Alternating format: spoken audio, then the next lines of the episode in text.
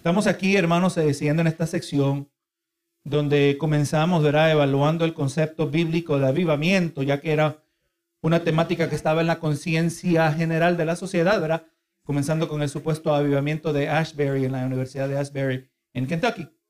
Pero yo digo, si le voy a decir, eh, mi, intención, eh, una cosa es la intención de uno, otra es la del Señor, ¿verdad? Y pues, mientras desarrollando este tema, eh, aleluya, yo iba, según yo, iba a traer unas pautas, unos puntos principales y de ahí terminar y seguir con lo que programamos el uso de nuestros expositores. Eh, gloria a Dios, pero a medida que meditando sobre el tema y, le puedo decir que yo mismo puedo percibir la, la dirección del Señor en este tema. Esto no es la primera vez que me pasa así, sino que muchas veces cuando nos empezamos a, a investigar en la palabra nos vamos dando cuenta cómo el Señor nos dice, mira esto, mira lo otro, considera esta parte, no se te olvide este verso, y, no solo algo que es interno, pero también, gloria a Dios, eh, yo, yo continuamente consulto con personas más sabias que yo, más experimentadas que yo, ¿verdad? Y pues que lo tenemos en forma de, de, recursos, libros, gloria a Dios, y aún predicaciones. Yo, yo me, yo, usted sabe, hermano, que este es el tema que yo he estado meditando toda esta semana. Es el tema que he estado meditando la semana pasada, desde que emprendimos, he estado meditando por todos los lados, gloria a Dios, porque cuando se trata de la palabra hay que tratarlo con cuidado, amén con delicadeza, especialmente cuando se le va a brindar algo al, pueblo del Señor, como siempre lo he hecho. Pero en particular este, gloria a Dios, que necesitamos claridad. Eh, tenemos que ser exactos, precisos, amén. Porque, porque el recibir usted esta palabra sin ser alterada, usted va a ser beneficiado. Usted está comiendo, hermano. Usted sabe que, cuando habla uno de tomarse eh, una, una, vitamina, le dice, esto es lo más natural, lo más puro. Uno dice, esto es del mayor beneficio para mí, ¿verdad que sí? Gloria Jesús. Así también, pues, exactamente lo que queremos, que usted reciba la esencia de la palabra, que le sea del mayor. Y, yo le voy a decir, hermano, si, si, si usted tiene el efecto que esto está teniendo en mi gloria a Dios, yo sé que lo va a hacer así. Eh, em, estamos estado mirando, hermano, el avivamiento, miramos y mencionen una, unos breves momentos que avivamiento no es para el creyente que está firme en Cristo Jesús, sino, gloria a Dios, el creyente que está firme en Jesús debe estar esto en un continuo, eh, en un continuo estado de vitalidad espiritual. Amén. Si usted está madurando, ¿qué se está poniendo usted? Se está poniendo más fuerte, no más moribundo. El avivamiento lo necesita el que está débil. Y, y, obviamente el que está muerto en sus delitos y pecados. Y indudablemente, cuando una persona es, eh, recibe esa vitalidad de parte de Dios, eh, eso va a afectar su testimonio hacia otro, ¿verdad? Va a impactar aún los que están muertos en delitos y pecados. Eh, pero ahora en particular, usted sabe que la temática de la denominación pentecostal es el avivamiento y yo he estado evaluando, escuchando a un colegas y hablamos mucho de avivamiento, pero muchas veces no entendemos bíblicamente exactamente eh, lo que es avivamiento. Gloria a Dios y por, y por lo general se, se, reduce, y escucha bien lo que digo, porque hay más que esto. Hay mucha gente de, reduce el avivamiento a prodigios y milagros. Aleluya, a, manifestaciones. Pero le voy a decir, hermano, que hay más que eso. Hay más. Hay, hay, mucho, hay mucho mejor que eso, todavía le voy a decir. Obviamente no estamos en contra, no estamos haciendo a un lado. Eso tiene su lugar. Cuando Dios quiere obrar, Dios va a obrar, indudablemente. Pero algo que le voy a decir en esta, esta mañana, presentarle que debemos anhelar más allá todavía. Esto es parte, pero todavía hay más, todavía hay algo mejor, hermano. Pero usted no quiere lo mejor. Queremos lo mejor de Dios. Vamos a aclarar unas cuantas cosas. Y ahorita que hoy se me concentre muy bien concentrado, apunte, porque vamos a hablar de, vamos a aclarar este tema de, una manera que lo más probable es que usted no lo ha escuchado. Al mismo tiempo no nos estamos desviando. Amén. Todavía creemos en el poder del Espíritu Santo, todavía creemos que Dios obra de manera sobrenatural, todavía creemos que Dios imparte dones, pero vamos a ser exactos y, precisos. Y, usted va, ahora hermano, vamos a orar en este, acerca de este tema Vamos a orar de manera eficaz. La oración eficaz del justo puede mucho, ¿verdad que sí? La oración eficaz es eficaz porque es bíblica. Es eficaz porque es conforme a la mente de Cristo. Es, porque es eficaz porque es exactamente lo que Dios ha prescrito en su palabra. Me gustaría comenzar la sección de este tópico con las palabras del pastor John Stott. Dice, cuando uno mira en la iglesia de hoy existe una evidente necesidad de una obra más profunda del Espíritu Santo. Y en las naciones occidentales, el antiguo concepto de cristiandad, el cual ha durado por siglos, parece estar muriéndose rápidamente, mientras más y más personas repudian la fe de sus padres. Habiendo en grande manera perdido la fe cristiana, el mundo occidental también ha perdido su ética moral. La sociedad es ahora declaradamente pluralista y permisiva. La institución de la iglesia, aunque ha sobrevivido, pero es considerada por la mayoría de las personas como una reliquia del pasado, una anticuada estructura, como las supersticiones a las cuales se apega. Así lo, nos miran los incrédulos. El panorama general permanece como uno de constante y disminuyente influencia cristiana en una comunidad cada vez más secular. ¿Verdad que sí? Es lo que estamos mirando.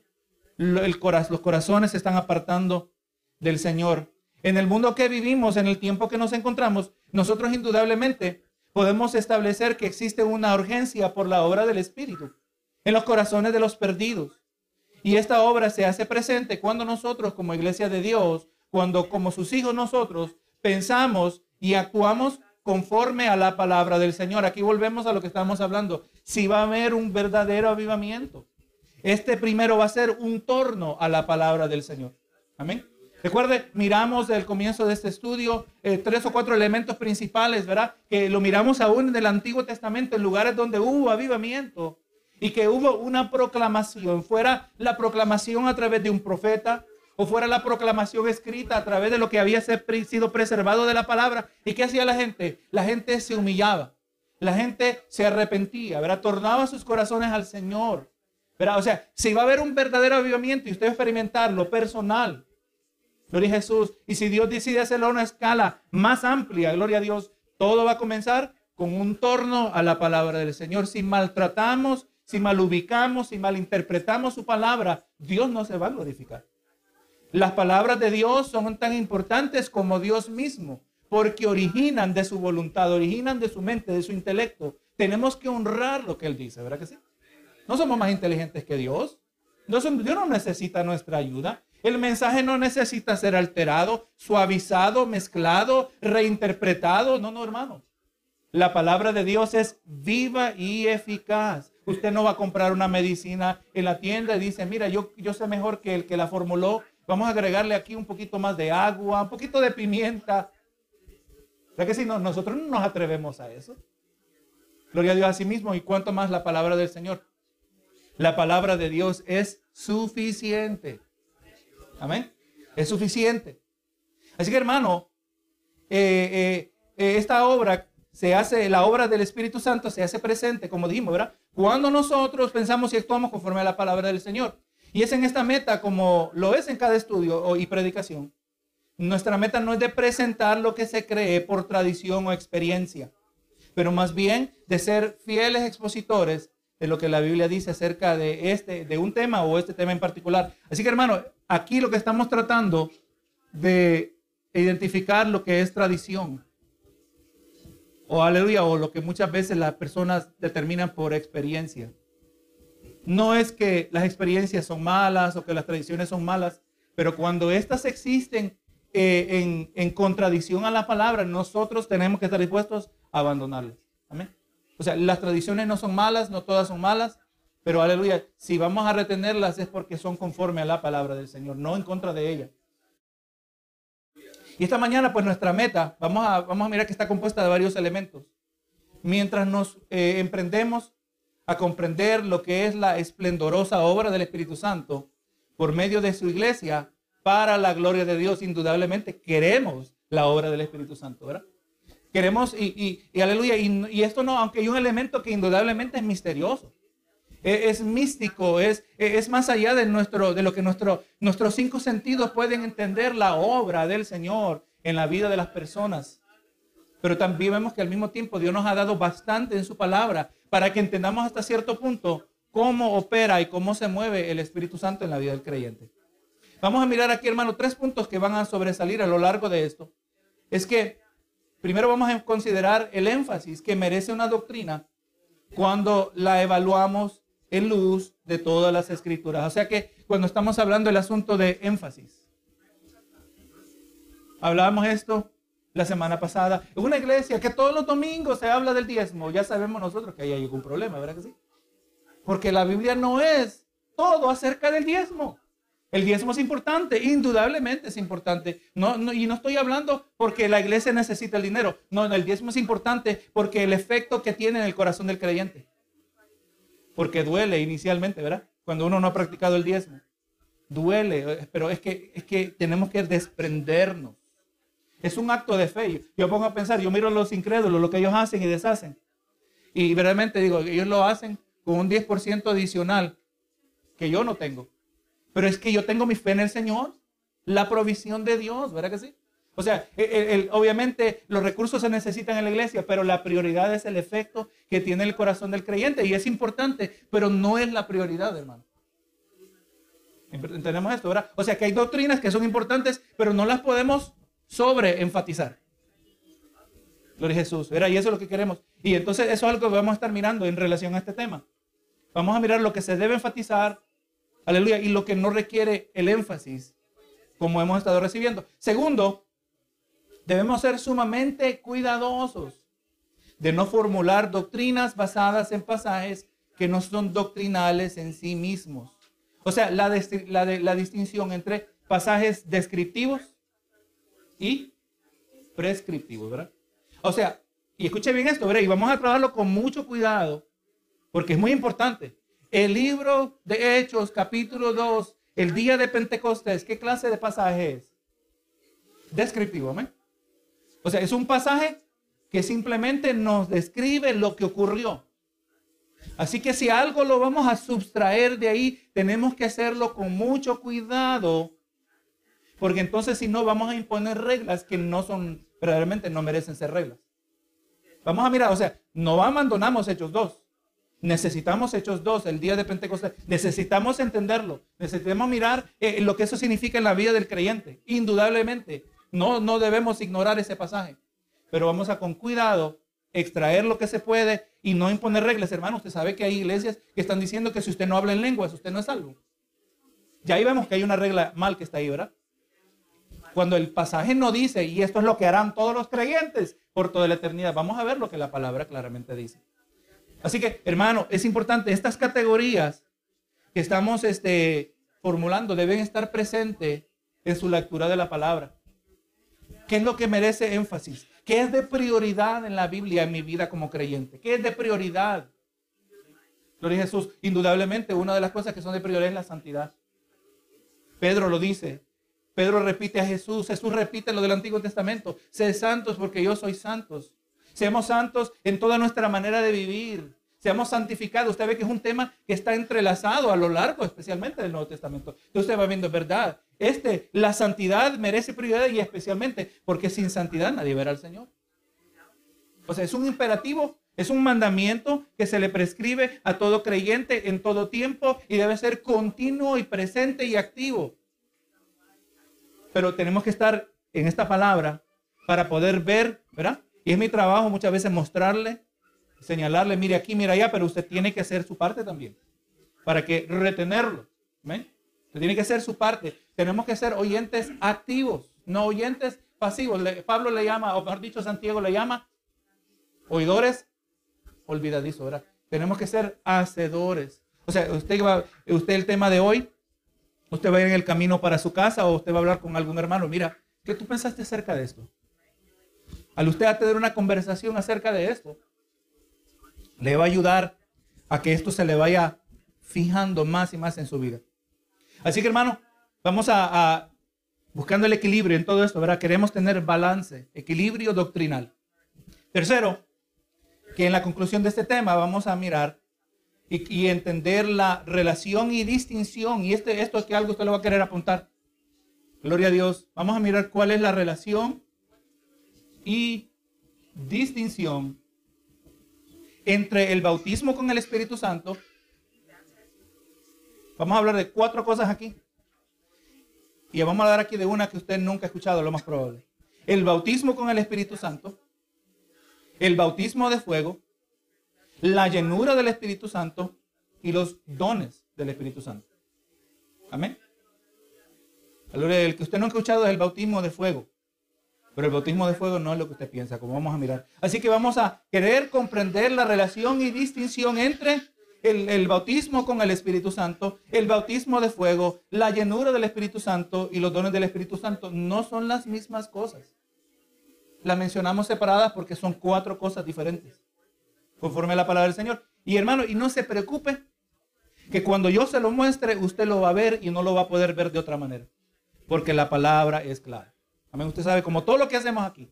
Pero Jesús, le presentamos la evidencia de la palabra, usted la mira y usted dice, es correcto. La, deducción, la inferencia, en la conclusión que se ha sacado es correcta porque yo la puedo ver con mis propios ojos. Usted no tiene que confiar en mi habilidad teológica o mi habilidad de trastornar o analizar un pasaje. No, no, usted lo va a entender porque la palabra es escrita para usted. No es escrita para los eruditos que, se, que, que viven en niveles espirituales tan profundos. No, la Biblia es escrita para todos nosotros. Así que, obviamente, la iluminación del Espíritu Santo presente en su vida, usted la va a poder entender. Y nunca va en contra de la lógica. La palabra no va en contra de la lógica. Y siempre que nos introducimos a temas como este, cuando se trata de descubrir lo que es normativo, lo que es una regla acerca de la vida cristiana, eh, una regla para todo cristiano, debemos de tener cuidado de no conceder peso a nuestra experiencia arriba de las autoridades de las escrituras. O sea, hermano, en esta temática, en cualquier otra congregación, yo por lo menos gracias al Señor, no he, no he experimentado esa resistencia de ninguno de ustedes. Pero hemos tenido, hermano, no puedo decir, pero hay pastores que han hablado de temas y otras clases de temas, que cuando el miembro en la iglesia ha tenido una experiencia diferente y aunque esa experiencia no se alinea con las palabras, con las escrituras, le da igual de peso, pero pastor, pero es que así me pasó a mí. No, no tengamos cuidado. Amén. Sepa, y esto es una realidad acerca de la denominación pentecostal. Vamos a mirar, hermano, la comprensión que vamos a traer eh, hoy y, el domingo que viene, y Dios no sabe si habrá el siguiente que sigue, en los siguientes domingos, eh, nosotros nos distingue de la mayoría de las iglesias. Amén. Nos distingue porque, no porque somos mejores, pero porque queremos ser bíblicos y queremos verdaderamente que el Espíritu Santo obre libremente y bíblicamente a través de nuestra vida. Y es donde vamos a ver ese fruto en la número uno en el individuo y eventualmente vamos mirando en el colectivo. Nosotros, hermanos, en muchas maneras quiero que usted sepa, estamos reestructurando nuestras vidas para asegurarnos que toda faceta sea bíblica y de ahí le vamos a dejar al Señor que Él haga lo que quiere hacer a través de nosotros. es un proceso. Así que, hermano, nuestra experiencia no va arriba. Amén. De la autoridad de las escrituras. Las escrituras son autoritativas, son completamente autoritativas. Quiere decir que son la completa y máxima autoridad en relación a todo lo que algún creyente ha de necesitar para vivir una vida que agrada a Dios. Hermano, usted no necesita más. Pues aquí tiene, hermano, usted nunca va a terminar de escarbar y, extraer de la palabra del Señor usted nunca va a terminar de hacerlo, hermano. Hay gente, hay individuos, gente dedicados a la palabra que han dedicado décadas tras décadas al más profundo estudio y nunca han terminado. Si yo no han terminado, ¿cómo voy a pretender yo que yo ya voy a terminar? No, no, nunca vamos a llegar. Miren lo que dice segunda de Pedro 1.3 acerca de esto mismo. Como todas las cosas que pertenecen a la vida y a la piedad. Amén. Son dos facetas de la vida del cristiano, ¿verdad? La vida terrenal y la vida espiritual. Todas las cosas que pertenecen a la vida y a la piedad nos han sido dadas por su divino poder. ¿Cuántas cosas? Todas las cosas. Amén. Todo lo que tiene que ver con su vida terrenal está cubierto por la palabra del Señor. ¿Cómo gobernar los asuntos terrenales? Dios lo ha prescrito en su palabra. ¿Cómo gobernar los asuntos espirituales? También Dios lo ha provisto. Dice, nos han sido dadas, ya han sido dadas. No, no es que no serán dadas. Ya nos han sido dadas. ¿Cómo sabemos que no han sido dadas? Aquí en la palabra del Señor nos han sido dadas por su divino poder mediante el conocimiento de aquel que nos llamó por su gloria a excelencia. O sea, que el acceso a todas las cosas que nos han sido dadas, el acceso es mediante el conocimiento. Amén. Mire ese detalle, ¿verdad? ¿Cómo, ¿Cómo nosotros tenemos el conocimiento del que nos llamó? ¿Cómo un creyente puede obtener ese conocimiento? A través de la palabra del Señor. Vamos mirando que nuestra vida es alrededor de la palabra del Señor. No se preocupe, hermano, de vez en cuando aparece uno. Mira, se descubrió un libro olvidado de la palabra del Señor y que no lo incluyeron o que la iglesia católica ha tenido una conspiración de no permitir esta porción de la palabra del Señor. Hermano, usted no, no, no se preocupe, ni entretenga esas ideas. ¿Por qué? Porque creemos en la soberanía de Dios. Dios ha tenido completo control, el desarrollo y la preservación de su palabra tiene el poder para protegerla y la ha protegido, hermano. Así que aquí no nos hace falta nada. No nos hace falta nada. Aquí tenemos todas las cosas. Y estas son accesibles mediante el conocimiento. O sea, que tenemos que aprender la palabra. Tenemos que aprender doctrina. O sea, en otras palabras, hermano, tantas cosas que Dios tiene disponibles para usted. Todo lo que Dios tiene disponible para usted, ¿usted lo quiere? Oh, claro que sí. Oh, Señor, entonces tú quieres decir que yo no, que tú tienes para mí, me llenas mi corazón de paz. Hay medida de paz, hay una reserva de paz disponible a mí, ¿cómo? Mediante el conocimiento. Hay, hay medida de fe disponible en mi vida, hay, hay medidas de todo el fruto del Espíritu disponibles mediante el conocimiento. Tú me vas a dar la sabiduría, tú me vas a dar la valentía, tú me vas a dar la claridad, la dirección, todas las cosas están disponibles ya pero son accesibles mediante el conocimiento. Amén. O sea, venir a muchos cultos no es suficiente. Se tiene que escudriñar las escrituras, hacerlo parte de su diario vivir. Y ahora todo esto, hermano, es importante reconocer que aunque nosotros no formamos parte de la tradición católica, el hecho que no somos católicos no quiere decir que no somos en tradición. Nuestra denominación también tiene sus tradiciones y podemos llamar tradición a todo aquello que aceptamos en creencia o práctica sin cuestionar su fundamento bíblico. Hay dichos que se transmiten entre cristianos de manera cultural y nunca cuestionamos, ¿verdad? Como el, dicho, aunque no es incierto, pero es una ilustración. Ni un árbol se mueve sin la voluntad de Dios, ni la hoja de un árbol. No existe la palabra del Señor. No existe. O sea, el concepto es correcto, ¿verdad? Que todo ocurre conforme a la voluntad de Dios. Pero eso lo hemos, lo hemos escuchado y lo hemos repetido todos nosotros de alguna manera u otra. Hasta que aquí le pusimos pare, ¿verdad? No, no, hermano, no diga eso. Mejor diga lo que dice la Biblia. Ni un pájaro cae en tierra sin vuestro Padre Celestial. Eso sí lo dice la Biblia. O algunos hasta peores. No, que la Biblia, hasta predicadores se han parado diciendo, Dios dice, ayúdate que yo te ayudaré. Tampoco aparece en la Biblia. O sea, se transmite de manera tradicional sin cuestionarlo, lo decimos o hasta quizás lo practicamos sin tener cuidado. Y así también dentro de nuestra denominación hay tradiciones y la bendición está en poderlas identificar y cuando éstas se están conforme a la palabra, lo seguimos haciendo. Si están contrarias, pues nos vamos distanciando de ellas. ¿Verdad? O sea, no estamos negando la, la necesidad de tradiciones, pero queremos que sean bíblicas. Así que muchas veces es posible que lo que nosotros creemos o practicamos se ejerza en directa contradicción a las escrituras. Y estamos en este peligro cuando nunca evaluamos las diversas creencias que poseemos, asumiendo inconsistentemente o inconscientemente que nuestra doctrina es perfecta. ¿Cuántos tenemos aquí doctrina perfecta? Usted no tiene nada perfecto. Perfecto nada.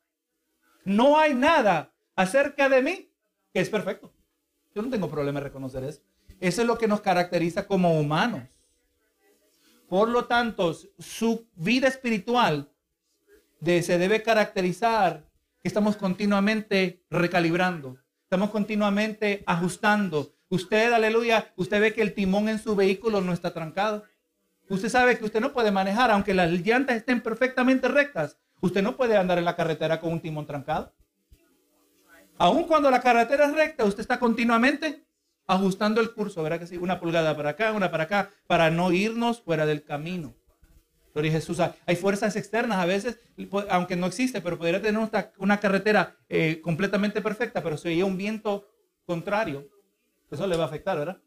Eh, por eso el volante se mueve. Así también nosotros, hermanos, entendiendo que no tenemos doctrina perfecta, vamos a ir aprendiendo más y entre vamos aprendiendo nuestra posición cerca de ciertas cosas va a cambiar y es aquí donde espero que usted se permite, se conceda la flexibilidad de que aunque eso es lo que hemos aprendido, pero vamos a mirar exactamente lo que la palabra del Señor dice, ¿verdad? Ahora, utilicemos como nuestro punto de, nuestro punto de partida y aquel pasaje que nos registra las escrituras donde se nos presenta del más grande profeta de la Biblia. ¿Quién es el más grande profeta de la Biblia? Juan el Bautista, ¿verdad? Juan 11:11, 11, Jesús lo mismo lo dijo. Si no fuera porque Jesús lo dijo, yo tuviera el mismo problema que usted. ¿Verdad? Gloria a Dios. ¿Cuál es el mejor? Eh, indudablemente, eh, eh, Samuel era un gran profeta de parte de Dios. Pero Jesús lo dijo, el más grande profeta, Mateo 11:11. 11. Con el Bautista sabemos que es una figura de suma importancia. El precursor, el precursor del Señor, el cual le preparó el camino para el Mesías. no solo esto, él era el último profeta bajo el antiguo pacto. Amén. Este detalle es importante. Vemos que es el primer vocero de parte de Dios después de cuánto tiempo de silencio. 400 años de silencio. O sea, e, este, esta figura sumamente importante por muchas razones. ¿Verdad? Oye, de repente hay un profeta. ¿Cuándo fue la última vez que escuchaste de un profeta? Ni yo le pregunté a mi papá, nunca he escuchado de un profeta, nunca he visto un profeta. Le pregunté a mi abuelo y tampoco él. Y le preguntamos al bisabuelo que todavía está más de allá que de acá, pero todavía está vivo. Y él tampoco. 400 años, imagínense hermano, generaciones tras generaciones no habían recibido ese, hablar directo de parte de Dios a través de profeta y ahora aparece uno. Sumamente importantísimo, ¿verdad que sí? Ahora vamos a estar mirando aquí en Mateo capítulo 3 y el Mateo 3 nos presenta a Juan proclamando el mensaje que ya nosotros sabemos cuál era ahora, el mensaje de arrepentimiento.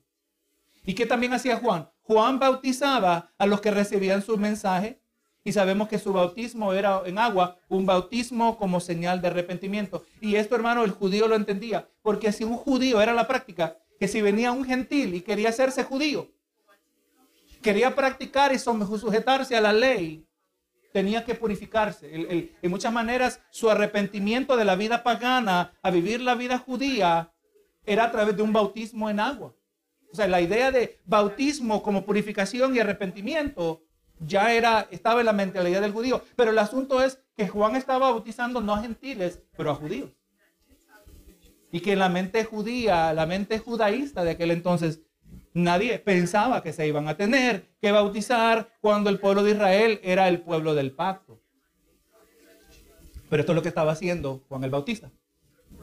Sabemos, hermano, el capítulo 3 nos presenta una audiencia mixta compuesta de personas con genuina necesidad espiritual, pero también era compuesta de fariseos y saduceos, conforme miramos en el verso 7, era del mismo capítulo 3. Pero el verso de nuestro enfoque es Mateo 3:11. Este es un verso, hermano, que quizás usted lo va a querer subrayar, le va a querer hacer una notita, lo va a querer apuntar para cuidadosamente eh, eh, poderlo meditar, porque es el punto de nuestra partida a, una correcta comprensión acerca del mover del Espíritu Santo. Mateo 3:11, aquí vemos a Juan el Bautista, dice, yo a la verdad os bautizo en agua para arrepentimiento. Pero el que viene tras mí, cuyo calzado yo no soy digno de llevar, es más poderoso que yo. Él os bautizará en Espíritu Santo y fuego. Ahora, vamos a mirar, cuando hablamos del bautismo, todo bautismo tiene cuatro componentes. Primero tenemos al bautizador. Tenemos al bautizado. Tenemos al medio de bautismo. Y de ahí tenemos el propósito del bautismo. Amén. Vuelvo a repetir. Todo bautismo tiene cuatro componentes, ¿verdad? Tiene el bautizador, tiene el bautizado, tiene el medio de bautismo y tiene el propósito del bautismo. En el caso, gloria a Dios, de los cuatro elementos están presentes en, el caso de Juan el Bautista. Juan Bautista establece que él bautiza a otros. Ahí está el bautizador y el bautizado. Y bautiza, ¿cuál es el medio? Bautiza en agua. ¿Y cuál es el propósito? Para arrepentimiento, ¿verdad que sí? Pero ahora se nos presenta que de la misma manera que Juan, pero Jesús también bautiza, pero que Jesús, el bautizador, bautiza a otros en Espíritu Santo y fuego. Aquí solo aparecen tres elementos. Amén. O sea, Y, antes de continuar, vamos a hablar del cuarto elemento, el propósito del bautismo de Jesús. Pero déjeme aclarar aquí que cuando se nos dice que Jesús bautizará a otros en Espíritu Santo y fuego, y gloria a Dios, aquí no se está hablando de un solo bautismo de Jesús, pero se está hablando de dos bautismos. Amén. Y aquí no tenga cuidado porque esto no lo he escuchado. Eh, no, se trata de un, espíritu, un bautismo de Espíritu Santo y fuego, pero un bautismo de Espíritu y un bautismo de fuego. Escuche bien esto. Y usted lo va a ver cuando lo, lo presente aquí, usted lo va a ver. Un bautismo de Espíritu y un bautismo de fuego. Un bautismo para creyentes y otro para incrédulos. ¿Cómo sabemos esto? Solo tenemos que mirar el siguiente verso. Mira el verso 12. Lo vamos a leer el 11 y leemos el 12. Yo a la verdad os bautizo en agua para arrepentimiento, pero el que viene tras mí, cuyo calzado yo no soy digno de llevar, es más poderoso que yo. Él os bautizará en Espíritu Santo y fuego. También recuerda, es una audiencia mixta. ¿Verdad que sí? Hay incrédulos, lo sabemos que hay incrédulos porque estaban los fariseos, estaban los saduceos. Pero había gente también genuinamente, ¿verdad? Seguidores del Señor. Pero dice, y ahora su aventador, ¿cuál es el aventador? ¿Usted sabe el aventador? Esa es una especie de, herramienta como tridente que se usa para tomar el trigo y separar el trigo de la paja. Por lo general se aventaba al aire para que el viento separara la, la liviana hojarasca, la paja, ¿verdad? Y lo que quedara, eh, cayera a tierra era el trigo. Dice, su aventador está en su mano y limpiará su era. ¿Verdad? Eso es lo que hace el aventador. El Señor también así lo hace con sus hijos. Dice, y recogerá el trigo en el granero y quemará la paja en fuego que nunca se apagará. El fuego del verso 12 es el fuego del verso 11. No tenemos razón para pensar que son dos fuegos diferentes. Es el mismo fuego. ¿Verdad que sí? El contexto por naturaleza. O sea, eh, Jesús bautiza en Espíritu Santo y también bautiza en fuego. Eh, eh, ahí se nos presenta el trigo y se nos presenta la paja. No es coincidencia, ¿verdad? Y en el caso de la paja, ¿qué se hace con la paja? es en el fuego, quemada en el fuego, y escucha esto, que nunca se apagará. En esta ilustración, Juan usa la separación del trigo y la paja para ilustrar un concepto espiritual. El trigo se refiere a los creyentes y a los creyentes Dios los preserva. ¿Verdad que sí? Pero la paja representa a los incrédulos y los incrédulos serán desechados. O sea, los que rechazan a Cristo son lanzados en el fuego del infierno. Este fuego es el fuego del infierno. Porque dice el fuego que nunca se apagará. Eh, pero si había alguna duda que no, no, pastor, este, este es un fuego en sentido figurado. Ese no es el fuego del infierno. No, hermano, vamos a mirar aquí, vamos a Marcos, capítulo 9, 43. Marcos 9, 43 al 48. Vamos a mirar aquí, vamos a hablar un poquito acerca de este fuego. Marcos, eh, Marcos 9:43 dice, si tu mano te fuere ocasión de caer, córtala. Recuerde, esto es hipérbole, una exageración enfática. O sea, usted no es llamado a cortarse la mano. Pero lo que está ilustrando aquí el Señor Jesús es que si algo te sirve de tropiezo, elimina aquello que te sirve de tropiezo. Indudablemente, si usted su mano le causa tropiezo porque roba con su mano y usted se corta la mano, usted va a robar con la otra. Si usted es ladrón, usted va a robar sin teniendo manos, va a robar también. El ladrón es ladrón, el problema es el corazón. O sea, no se está refiriendo a que remover parte del cuerpo. Pero si tu mano te fuere ocasión de caer, córtala. Mejor te centrar en la vida manco que teniendo dos manos ir al infierno, al fuego que no. ¿Qué dice?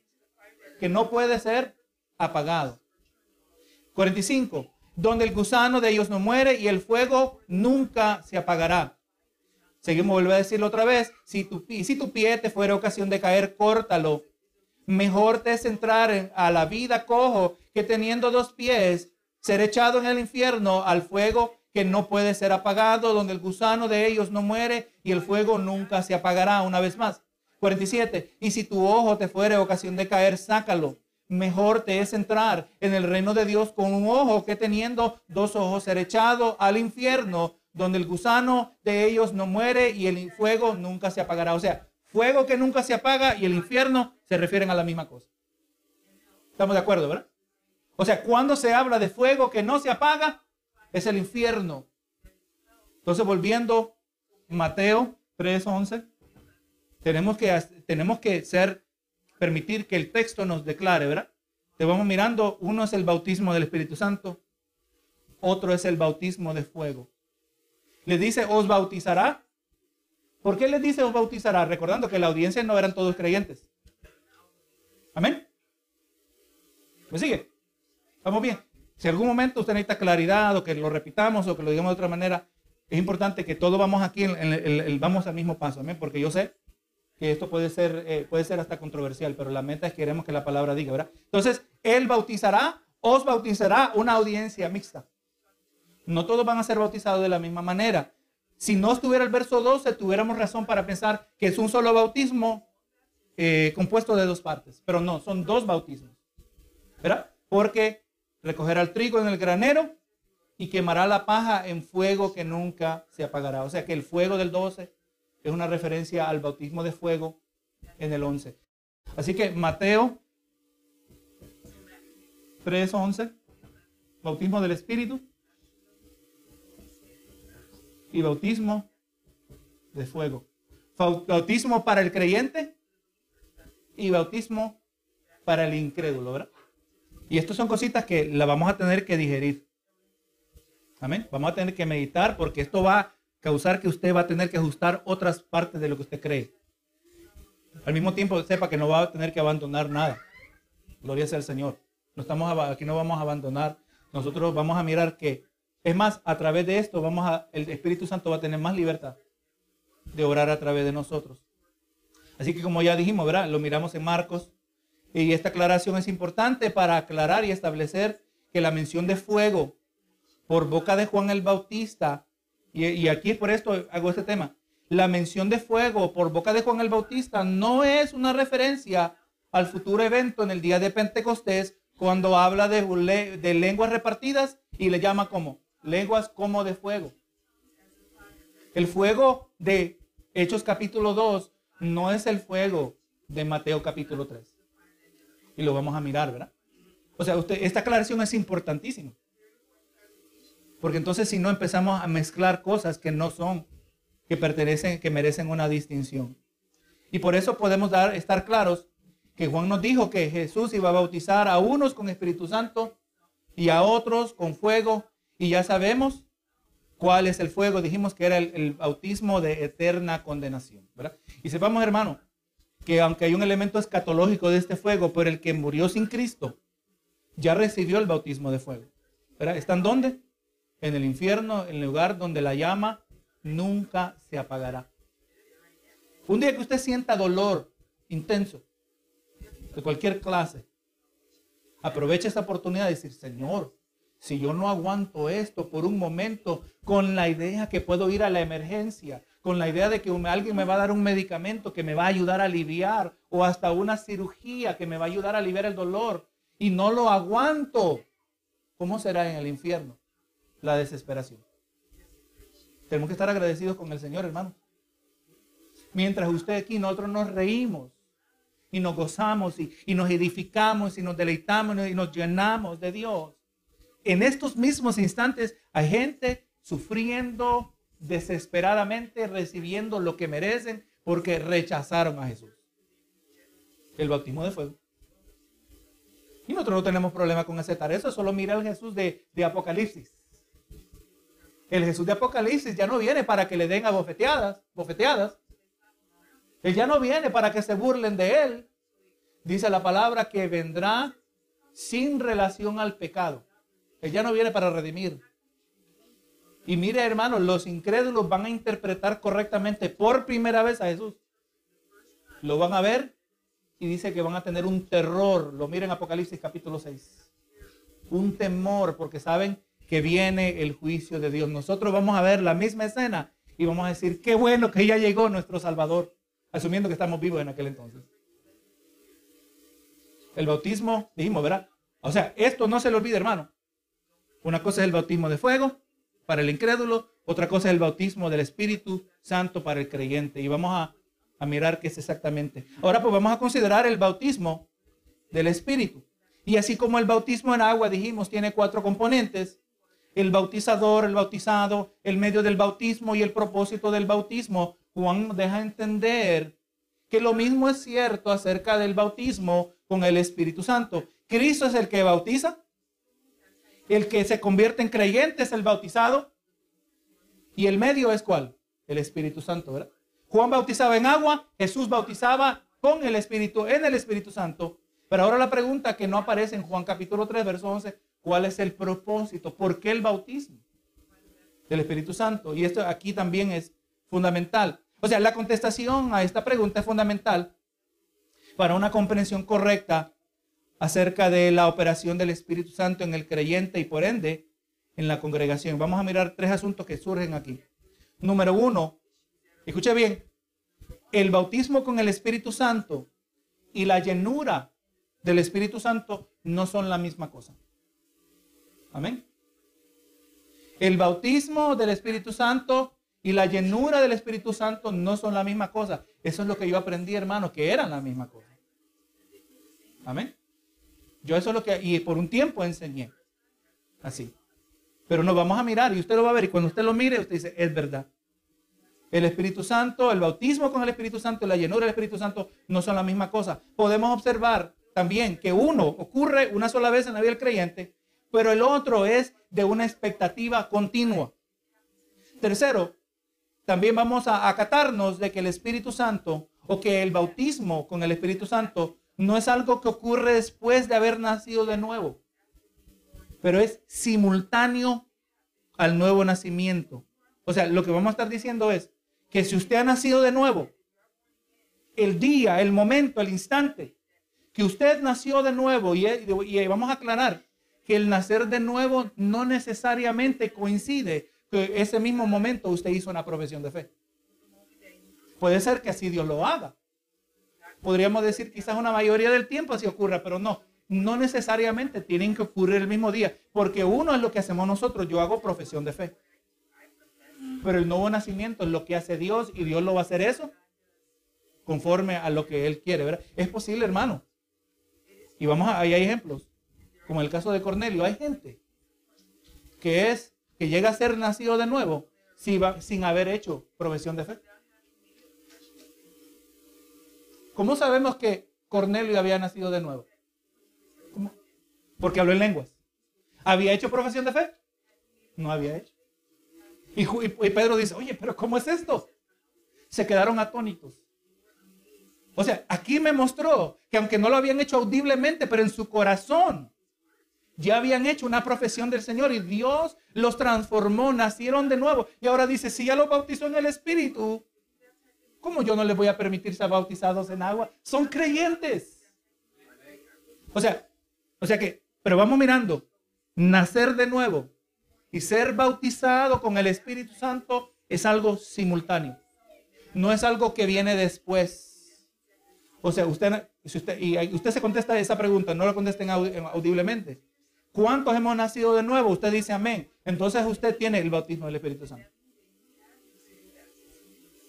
Amén. Y vamos a mirar, ¿verdad? Porque queremos que, a qué se refiere. Si no es lo mismo que la llenura, entonces, ¿qué es? ¿Qué es? Entonces, hermanos, ¿cuál es el propósito del bautismo? El bautismo con el Espíritu Santo es el acto por medio del cual Cristo coloca al creyente dentro de su cuerpo. Totalmente diferente de lo que hemos aprendido, ¿verdad? Así que el bautismo en el Espíritu Santo es donde el creyente es colocado dentro del cuerpo de Cristo. Ahora le hago la pregunta. ¿Cuál es el cuerpo de Cristo? No es difícil. Usted la sabe la respuesta. La iglesia. Amén. ¿Y la iglesia siempre ha sido? Eh, ¿Moisés pertenecía a la iglesia de Jesucristo? ¿Por qué no? Porque la iglesia no existía. ¿Cuándo comenzó a existir la iglesia? ¿Y cuándo recibieron el bautismo? El día de Pentecostés, ¿verdad? Es más, puedo decirle que los discípulos antes del día de Pentecostés no pertenecían al cuerpo de Cristo porque todavía no había el cuerpo de Cristo. O sea, no, no tenemos ningún problema con aceptar que la iglesia comenzó en Pentecostés. Si usted no tiene problema en aceptar esto, usted no va a tener problema en aceptar que el bautismo, y vamos a mirar, es donde el creyente es colocado dentro del cuerpo de Cristo. Esto no es lenguaje para unificarnos. Amén. cuando decimos que somos una familia, no es para que nos sintamos bonitos. No, cuando usamos este lenguaje, esto muestra una realidad que estamos viviendo. No es cualquier cosa ser parte del cuerpo de Cristo. Esto no es algo que es más, usted no lo decide por sí mismo tampoco. O mire, hermano, eh, eh, viene alguien por la calle y dice, yo quiero ser miembro de la iglesia. Eso no quiere decir que es parte del cuerpo de Cristo. No, no. ¿Cómo sabemos que es parte del cuerpo de Cristo? Cuando se ve su fruto. Si no tiene fruto, no es parte del cuerpo. Y si tiene fruto, aunque yo diga que no es parte, si tiene fruto, es parte del cuerpo de Cristo. ¿Quién determina? Dios. Ahora recordemos, ¿quién bautiza? ¿Quién bautiza? No, Cristo es el que bautiza. Este detalle es importantísimo también. Bueno, estoy hablando que todo aquí es importantísimo. Pero el que bautiza es Cristo. Y esto lo vamos a, el tiempo se fue rapidísimo hoy, pero esto lo vamos a llevar, no se le olvide. Cristo es el bautizador, el bautizado es el que nace de nuevo, el medio es el Espíritu Santo y el propósito lo vamos a confirmar, ¿verdad? Donde el creyente es colocado dentro del cuerpo de Cristo, Primera de Corintios 12, 13. Otro verso que usted va a querer quizás ahí sobresaltar en su Biblia. Primera de Corintios 12, 13. Dice el verso 13. Porque por un solo espíritu fuimos todos bautizados en un cuerpo. Sean judíos o griegos, sean esclavos o libres, a todos se nos dio a beber de un mismo espíritu. O sea que beber del Espíritu Santo, ser bautizado con el Espíritu Santo se refieren a la misma cosa, por un solo espíritu. Y sepa que la palabra por aquí es una palabra que se puede traducir, se puede también traducir con. O sea que no nos vamos a hacer muy fijos. Una palabra que se puede traducir de las ambas maneras. Porque con un solo espíritu fuimos todos bautizados. ¿Quién, quién bautizó? Jesucristo. Fuimos bautizados en un cuerpo. Usted ve la definición que dimos, ¿verdad? La puede ver ahí. El, bautismo al Espíritu Santo es donde todo creyente es colocado dentro del cuerpo de Cristo. Y esto es una distinción sumamente importante, porque lo que nos une a nosotros es muy diferente de lo que unía a Israel. A nosotros hay una unidad más profunda que va más allá de nuestra etnicidad, va más allá de nuestra sangre, va más allá de nuestros antepasados. Nosotros no somos descendientes físicos de Abraham. Pero al venir a Cristo, al nacer de nuevo, al habernos humillado de nuestros pecados, el Señor nos coloca dentro del cuerpo de Cristo. Esto es una realidad maravillosa, hermano. Dios cuida de sus hijos somos el cuerpo y, le digo, mientras me digo, un día voy a tener que traer el tema de lo que es el cuerpo de Cristo. Pero indudablemente vamos mirando, ¿verdad? Por un solo, por un solo espíritu fuimos todos bautizados en un cuerpo. Por Jesús. Y, vamos, y mire el detalle que dice, sean judíos o griegos. Sean judíos o sean gentiles, porque el gentil, recuerde, Pedro tuvo que aprender acerca de esto. Ellos pensaban que solo los judíos se iban a ser salvos. Pero Pedro aprendió cuando le tocó ir a la casa de Cornelio, que lo vamos a ver más adelante. Que también los gentiles recibieron el Espíritu Santo, pero no porque vino Cornelio, mira Pedro, he sido impactado por el mensaje que has dado. Me ha impactado esta palabra que me has traído. He aquí me humillo ante los pies de Cristo. No, no, hermano, Dios lo manifestó de una manera que nadie lo podía negar. Pedro ni había terminado de predicar. Y ya, gloria a Dios. Y vamos a hacer esta distinción. Hablaron en lenguas. Como dijimos, los dones del Espíritu no es lo mismo que la llenura del Espíritu, aunque están relacionados. Y recuerden qué pasaje aparece en el libro de los Hechos. Un pasaje, son pasajes descriptivos. Nos dijeron lo que ocurrió, pero automáticamente no establecen las reglas de cómo se debe hacer ahora. De ahora en adelante. O sea, vamos a tener mucho cuidado. Y es exactamente lo que se ha hecho dentro de la iglesia pentecostal. Se tomó un pasaje descriptivo para establecerlo como una regla. Si usted nace de nuevo, eventualmente tiene que ser lleno de, tiene que ser bautizado con el Espíritu Santo y al mismo tiempo ser lleno del Espíritu Santo. Y la evidencia es que usted va a hablar en lenguas. ¿Y sabe lo que produce esto? Que cuando usted es uno que no ha hablado en lenguas, usted se va a sentir inferior al resto de los hermanos. Y le pone una carga al pobre hermano que el hermano no tiene que llevar. Hermano, usted no es inferior a nadie. Usted tiene el Espíritu Santo, usted que ha nacido de nuevo, usted tiene el Espíritu Santo de la misma manera que yo tengo el Espíritu Santo. Ahora está en usted y está en mí de no apagar el Espíritu Santo. De permitirle al Espíritu Santo obrar. Usted quiere ver que Dios respalde lo que usted hace, sea obediente a la palabra. Si usted es obediente a la palabra, usted va a ver obrando a favor suyo. Porque Dios no va a saber en contra de su palabra. No, hermano, usted se va a sentir, cuando usted va entendiendo se va a sentir más firme en Cristo Jesús. Amén. Y esto es lindo, hermano, decir. Esto es lindo porque ahora podemos hablar de este tema con más libertad. Eh, gloria a Dios, sin, sin las tradiciones que antes nos limitaban en nuestra comprensión. Pues obviamente no hemos llegado al final de este tema, pero aquí le dejo bastante para digerir. Usted se va a ir a su casa y va a pensar en cierto pasaje eh, pero este pasaje encaja muy bien o este pasaje pareciera contradecir.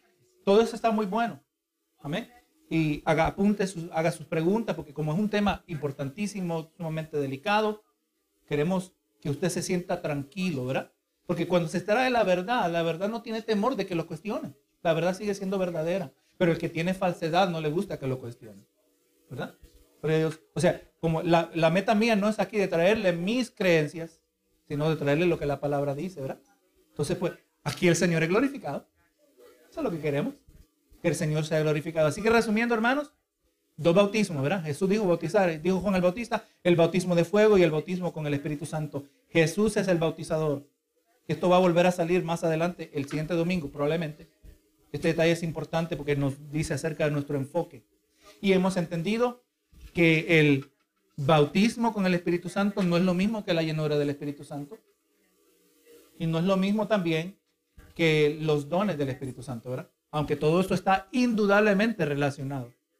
Si ha nacido de nuevo, es bautizado con el Espíritu Santo y eso significa que es colocado dentro del cuerpo de Cristo, automáticamente. Ahora, entonces una de las implicaciones es, yo no puedo orar ¿Cuántos tienen el Espíritu Santo? ¿Cuántos tienen el bautismo? Venga, vamos a orar para que ustedes reciban el bautismo. No, eso es incorrecto. Porque ¿quién bautiza? Jesucristo. Y o sea, usted no puede, y lo vamos a mirar, usted no, producir, no puede producir su propio nuevo nacimiento. ¿Verdad? Lo que estamos mirando en Juan capítulo 3. Así como no puede producir su propio nuevo nacimiento, tampoco se puede colocar dentro del cuerpo de Cristo. Amén. O sea que ya cuando mira, usted mira un predicador, indudablemente lo va a ver si le dice, es más, si, si mire esos predicadores, eh, yo, cada vez más quiero, siento ser más enfático acerca de la dieta de los predicadores que usted escucha. Aparte, eh, aleluya, porque le van a traer ciertas, aunque no intencionales, no con malas intenciones, pero erradas comprensiones acerca de este tema, ¿verdad? Nadie puede orar para que nadie sea bautizado con el Espíritu Santo. Esto le pertenece exclusivamente a Dios y lo va a hacer donde Él quiere, como Él quiere, dentro de sus soberanos planes.